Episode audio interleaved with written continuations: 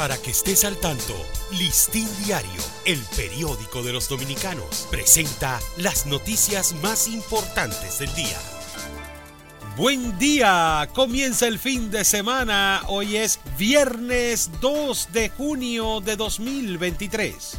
Monseñor Freddy Bretón Martínez, arzobispo metropolitano de Santiago, declaró ayer que sin duda le simpatiza la propuesta de dejar en libertad a los presos enfermos y envejecientes por las condiciones de hacinamiento en las cárceles del país.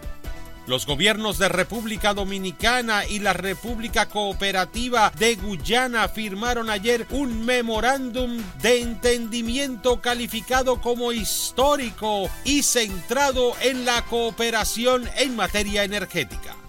La neumóloga Evangelina Soler aseguró ayer que desde hace dos semanas ha vuelto a recibir pacientes con COVID-19, por lo que ve propicio que las embarazadas y personas con condiciones de salud que le hacen vulnerables a complicaciones empiecen a usar mascarillas.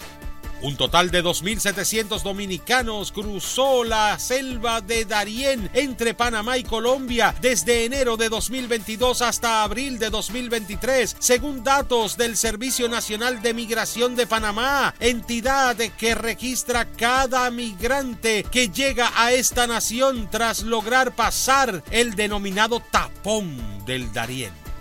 La Junta Monetaria aprobó ayer un conjunto de medidas de provisión de liquidez por 94 mil millones de pesos orientadas a promover el flujo de financiamiento en condiciones favorables hacia los sectores productivos y los hogares dominicanos. Para ampliar esta y otras noticias, acceda a listindiario.com. Para Listín Diario, soy Dani León.